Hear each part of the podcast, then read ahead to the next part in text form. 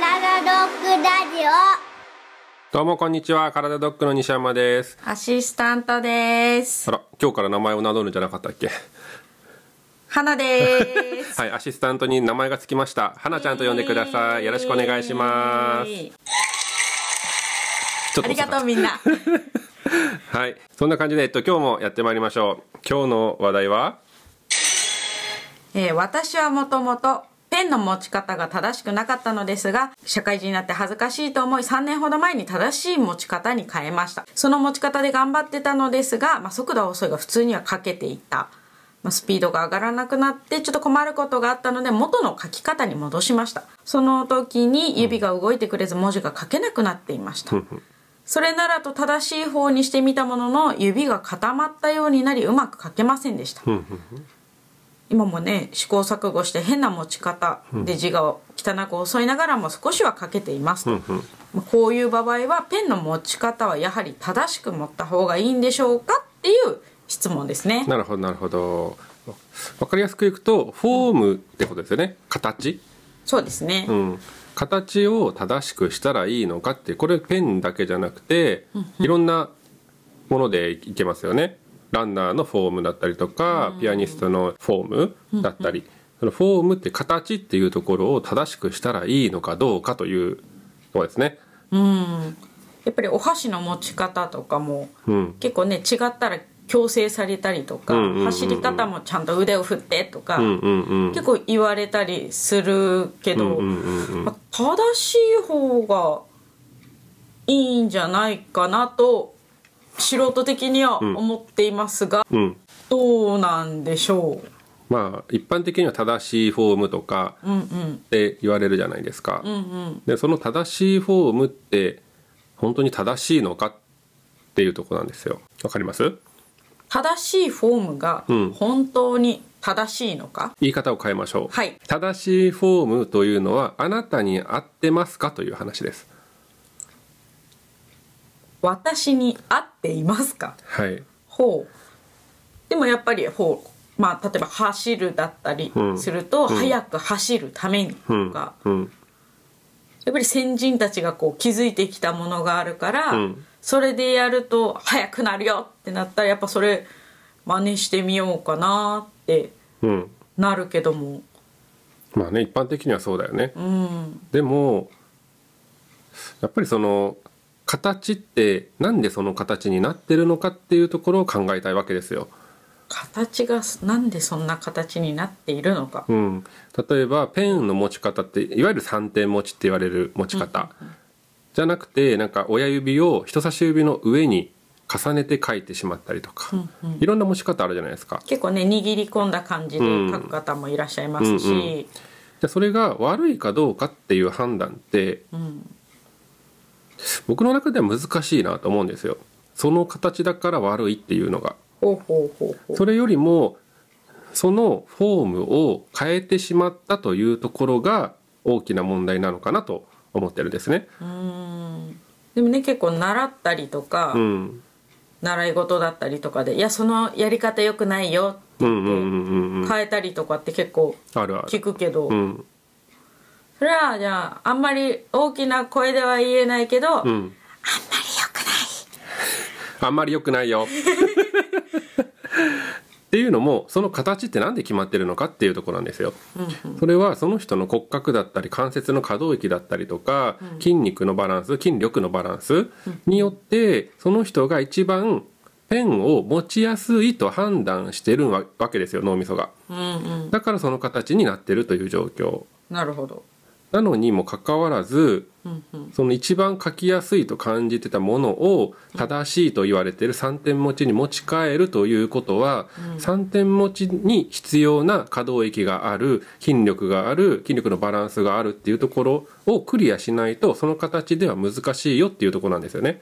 じゃあ3点持ちをするためにも、うん、筋力だったりバランスがいる？いるでしょなんかか勝手なイメージだとなんか、うん。慣れかなっていう。あー。慣れでできれば困らない。みんな。慣れでできれば困らない、うん、でそれでもちろんその運動学習能力というものがありまして。運動学習能力。はい、見ただけでその運動動きができる人もいれば何回も何回も練習してできる人もいれば、何回やってもできない人っているじゃないですか、運動。いる？うん、わかる？これって、えっと、記憶するとかと同じで、目で見て記憶する人もいれば目で見るだけじゃ記憶できないから聞きながら、えー声に発しながら書きながらっていろんな方法をとって覚えていくわけじゃないですか。それっていろんな違いが皆さんあるんですよね。ほ運動学習っていうところも運動を覚えるっていうところもやっぱりみんなち能力が違っていてどうやって覚えていくかっていうのは人それぞれなんですよ。でも多くはフォームを変えるっていうことで対処しようとするじゃないですか。ううん持ち方を変えるとか。よりよくしようとうん。思った上でうん。腕を振るのをまっすぐにするとか、脇を締めるとか。でもそれって例えば腕走る時に腕が開いてます。まあ女の子でよく横に手を振る人って多いじゃないですか。私です。そう。その横に振るっていう人のフォームをじゃあ前後に振るようにって言って前後に振る振ってくださいと。うん。お願いしても結局のところ疲れてくると横に振っちゃうじゃないですか。あーそうなのかな。うんそうなんだよ。意識してる間はね頑張ってうん。前に触れそうだけど。でもそれは長くは続かない、確かにね慣れてないから、うん、それはもう筋力が足りないっていうのはもちろん今まで使ってないので、うんで筋力が足りないっていうのももちろん脳の中でその動きを作り出すことができないっていうところなのでうんうん。とてもとても意識だけじゃ変えれないこともたくさんあります。ほだからその人に合ったフォームの変え方っていうのはあるので、もちろん意識して変えるだけで変えられる人もいます、ううんうん。でもそうじゃなかったら何かしらの筋力が足りないとかえー可動域が足りないとかがあるのでそこを改善しなければフォームっていうのは変わらない。足りないところを補ってあげないとうんっていう。うんうんそうそうそうそう。そのためにいろいろと、えーリトレーニングっていうのをしていかなければいけないけど多くの場合はフォームを変えるだけで終わってしまってるから処刑になっちゃったよっていう人は結構多いです。あ書けなくなっちゃったよっていう、うんうんうんうん。そうそうそうそうそう。ですね。なるほど。じゃあこの方正しく持った方がいいんでしょうか？でも社会人になってこれだと恥ずかしいなと思って練習したってことなんですけど、うんうんうん。じゃあもし変えるとしたら、うん。まあ一般的に言われる正しいっていう持ち方に変えるんだとしたら、うん。まあ、それに合わせた筋力が必要だよってことですよね。そうそう。使い方が変え使い方を変えなきゃいけないので、そこに関係するのはやっぱり筋力っていうところは絶対に必要になってくるでもなんか筋力っていうとなんかムキムキなイメージがあるでしょ、うんどうしてもマッソー、うん。でもそうじゃなくて指を使うっていう中でもちっちゃい筋肉たちがたくさんあるのでそのちっちゃな筋肉の中の筋力が必要だよってこと。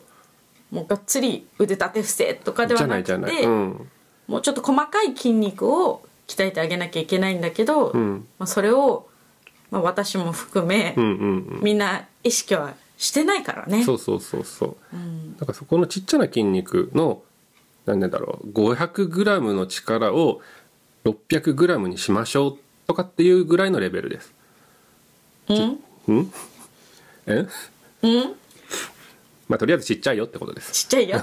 うん、そんなにがっつりするんじゃなくてちょっと変化させるだけで指の使い方っていうのは変わってくるのでペンの持ち方に関してはちょっとトレーニングをするだけで変えれるはずですなるほど。はいこの方がねリトレーニングに来てくださってるかはうん分かんないですけどね質問がね匿名なのでわかんないですけど、リトレーニングなら改善ができるんじゃないの？っということですねていうことですね。はいはい。やっぱねどうしてもね正しい形っていうものにこだわっちゃいますもんね。正しい形はその人に合うかどうかは分かりません、そうね一はい般的なやつはね。はい、一般的に統計を取って平均化したものが正しいと言われているものなので、なのでペンの持ち方そんなに気にしなくていいです。ピアノの弾き方そんなに気にしなくていい。走り方もそんなに気にしなくていいので、理想となるフォームを見つけたらそれに沿う筋力を使えるように自分の体をまず変えていきましょう。あありがとうございます。はい。こんな感じでよろしいでしょうか？はい。今日もためになりましたかね？そうですね。ちょっと分かりにくかったですかね。ちょっとね正しいフォームとか持ち方ってなるとちょっとうーん正しいものなんかないよって絶対にね思ってしまうのでほう。私は。ほう。ちょっとひねくれ者なそうそうそうそう。だからそこは正しいっていうよりも自分に合ったものを見つけていくっていうことをしてもらえるといいかなと思いますので。はい。はい。そんな感じで今日はここまでで終わりにしたいと思います。はーい。それではまた次も聞いてくださいね。またねまたね